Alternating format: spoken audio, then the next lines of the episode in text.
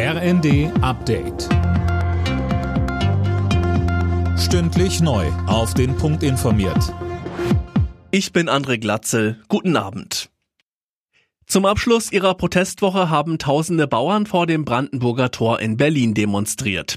Die Ampel will trotzdem die Steuervorteile beim Agrardiesel abbauen, aber bis zum Sommer gucken, wo man eventuell entlasten könnte.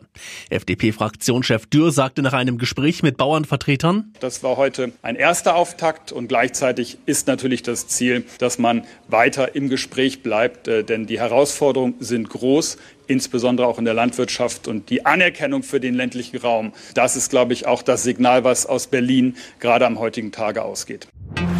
Politiker zeigen sich nach dem Treffen von AfD-Politikern mit Neonazis skeptisch mit Blick auf ein mögliches Parteiverbotsverfahren. Die saarländische Ministerpräsidentin Rehlinger und Hamburgs Bürgermeister Tschentscher von der SPD warnen vor einem Scheitern eines solchen Antrags. Ebenso sieht man es bei der FDP.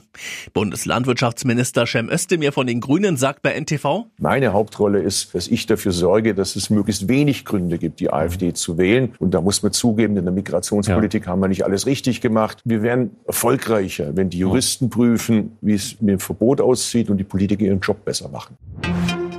Remigration ist das Unwort des Jahres 2023. Das Wort ist ein rechter Kampfbegriff und beschreibt beschönigend eine menschenunwürdige Abschiebepraxis, heißt es von der Jury aus Sprachwissenschaftlern. Auf Platz zwei und drei landeten die Begriffe Sozialklimbim und Heizungsstasi.